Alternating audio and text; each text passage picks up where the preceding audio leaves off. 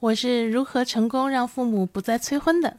大家好，我是王美好，今天想跟大家聊聊关于父母催婚这件事儿，我的一些解决时的经历和经验。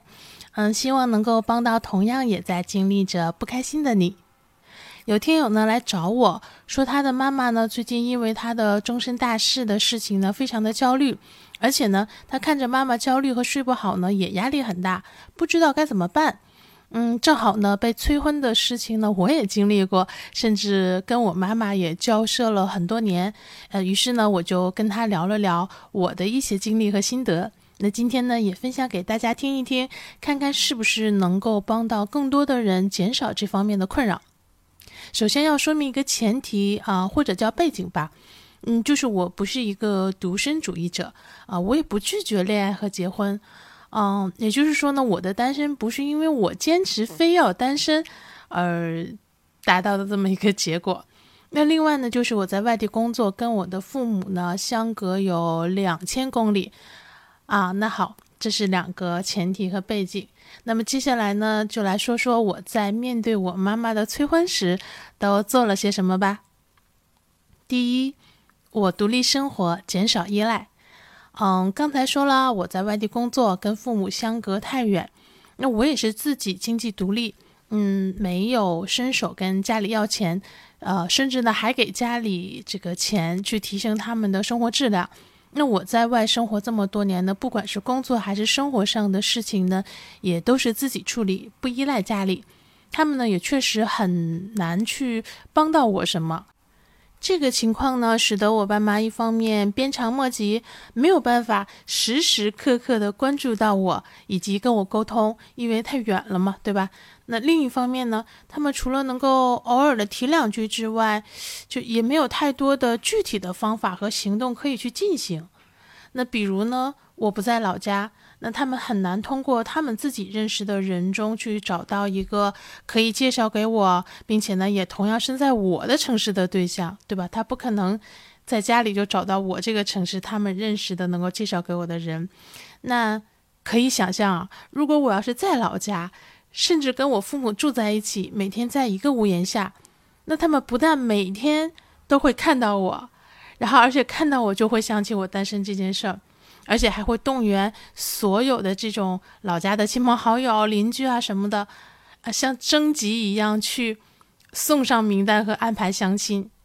所以呢，除非是实在不可能，那就请赶紧独立生活。你想依赖父母，住他们的房子，吃他们的饭，甚至花他们的钱，那他们的视线呢就很难从你的身上移开，他就会忍不住要下手去管这些事情。那我们自己呢，其实也是会这样的，毕竟眼不见才可能为净嘛，对吧？二，我把我自己的生活过好。其实呢，我妈在不同的时期的催婚的理由都不太一样。比如很多年前啊，早期的时候呢，我妈催婚呢，主要是两个原因，一个是因为世俗意义上呢，一个人一定要结婚，那另一个原因呢，是因为我独自在外生活，那她觉得呢，需要有个依靠。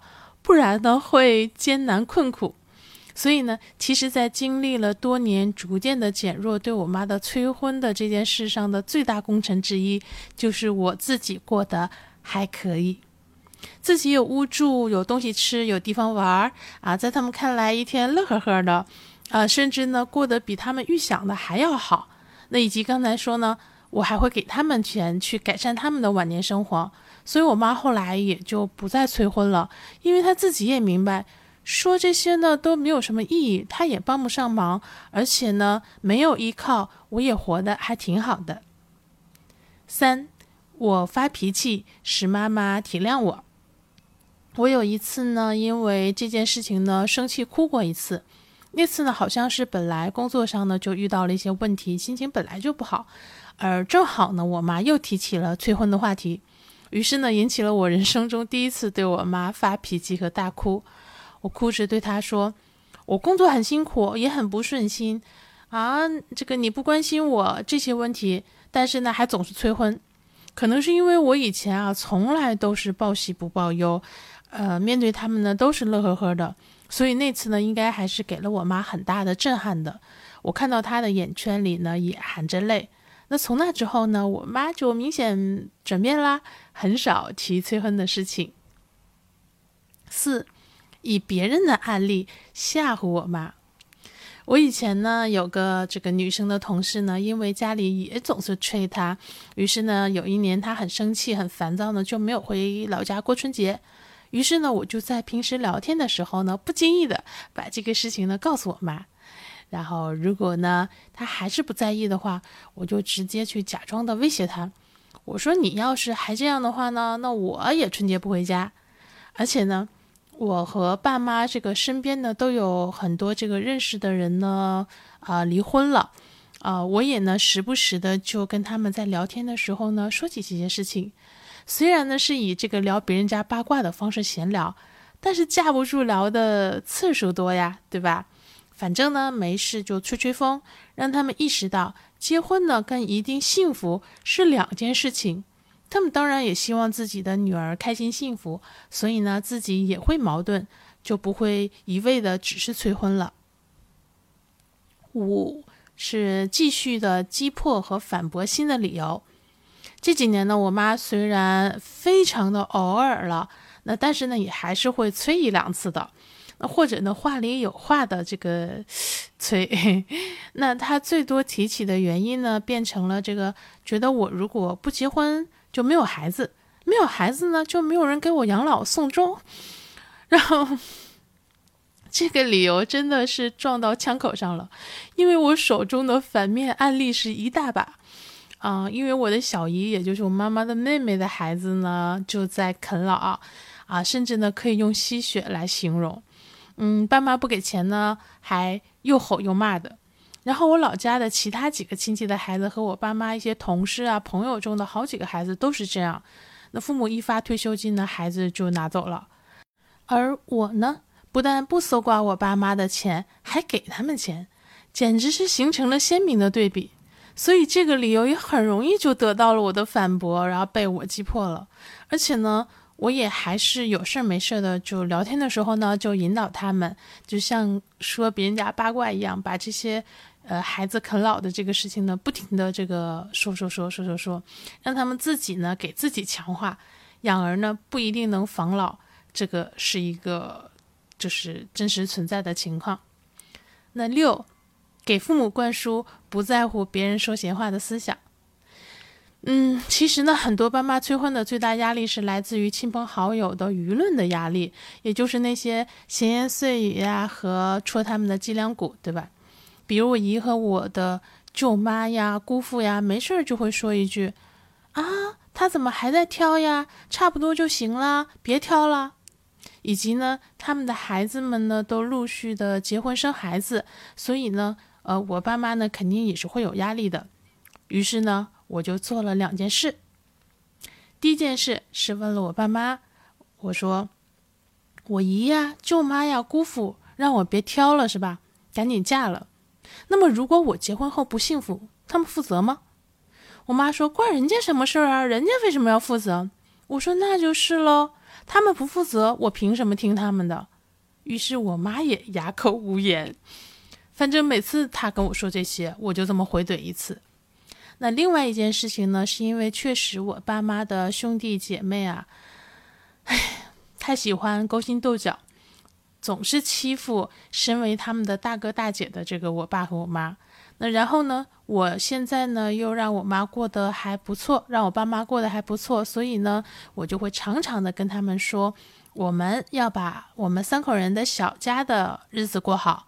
那以前他们对我们做的这些这个不好的事情呢，那就不计较了。但是以后呢，也不用去在意他们说什么，就过好我们自己的日子。